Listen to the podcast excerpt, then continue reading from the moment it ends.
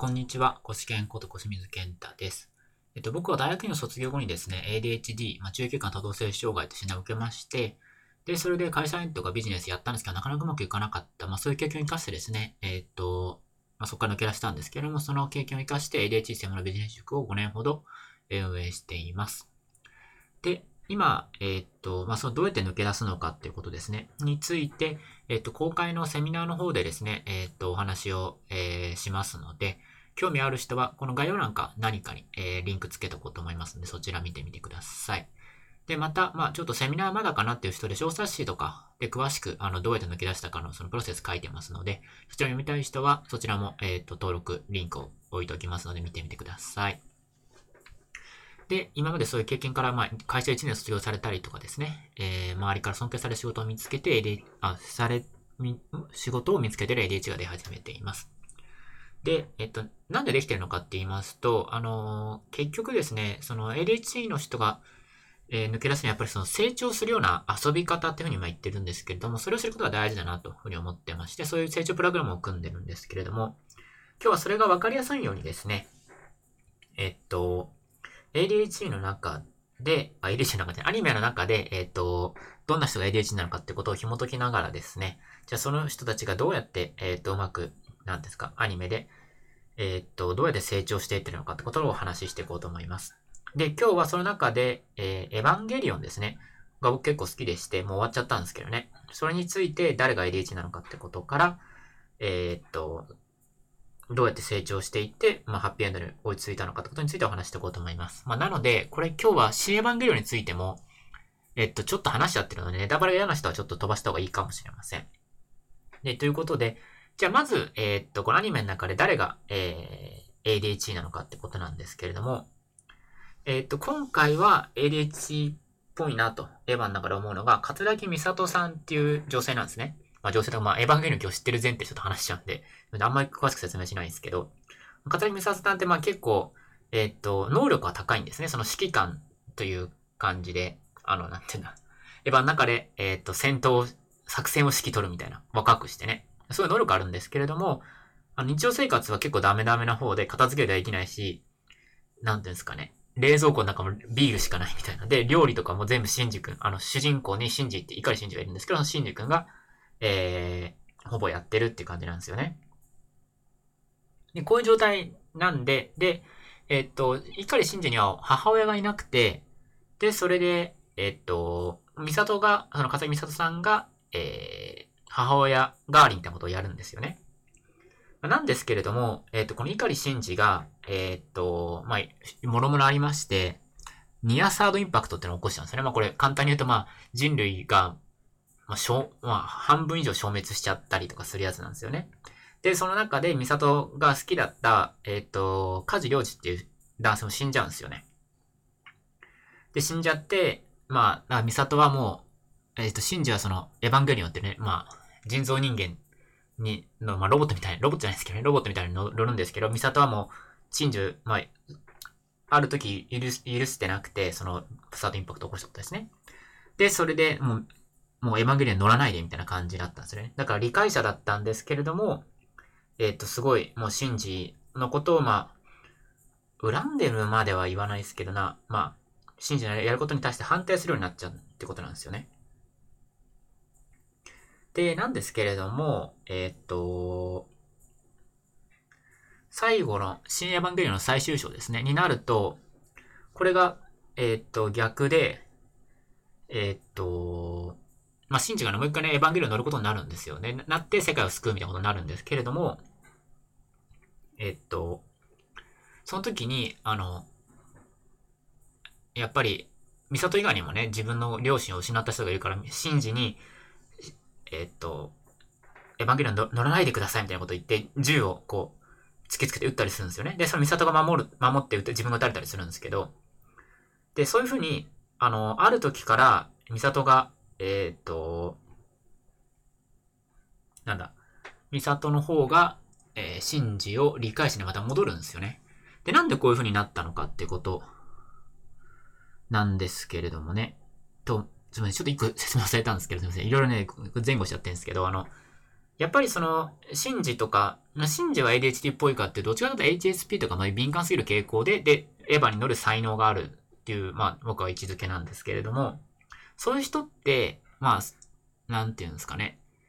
敏感すぎるんで、やっぱりそういう自分を守ってくれる理解者の人って必要だと思っていて、今回はそれが ADHD のミサトさんがその役をやってたんじゃないかなと思うんですね。でもそれが一回ね、逆な、逆になっちゃうとか、信じを、えっ、ー、と、許せなくなって、一回理解者からまあ、やめちゃうとか降りちゃう、立場から降りちゃうんじゃないかというふうに僕は思ってるんですね。で、えー、なんですけれども、もう一回その理解者の立場に戻ると。ADHD のミサトがですね。で、これ何なのかってことなんですけどね。なんで許せなかった信じを許せるようになってるのかってことなんですけれども、で、これは、えー、っと、まあ、ネタバレにある程度になっちゃうんですけどね。ミサト自身も、えー、っと、サードインパクトを、えー、まあ、なんて言うんでしょう。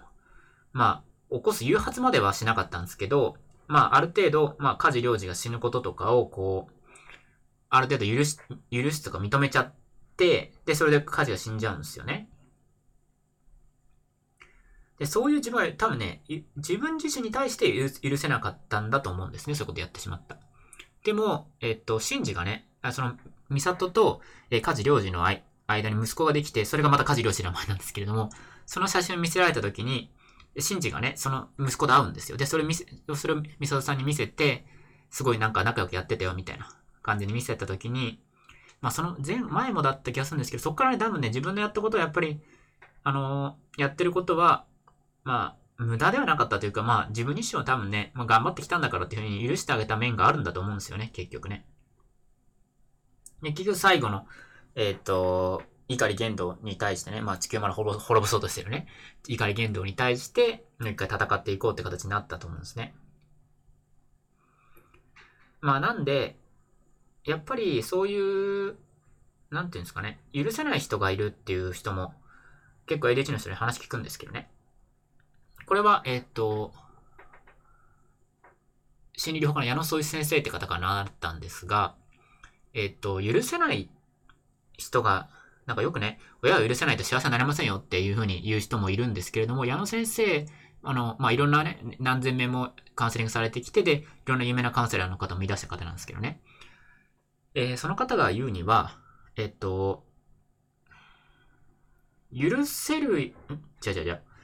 許せるようになるから幸せなのじゃなくて、まず自分自身が幸せになったら、その許せない人のことはどうでもよくなって許せるようになるっていうふうにおっしゃってるんですね。で、僕自身の経験からも、やっぱり、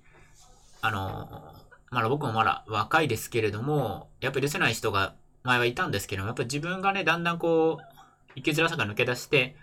まあ、完璧にスーパー幸せだとは僕、正直言ってまだ言え言えないんですけれども、でも、ある程度楽になってきたところ、ななってきて、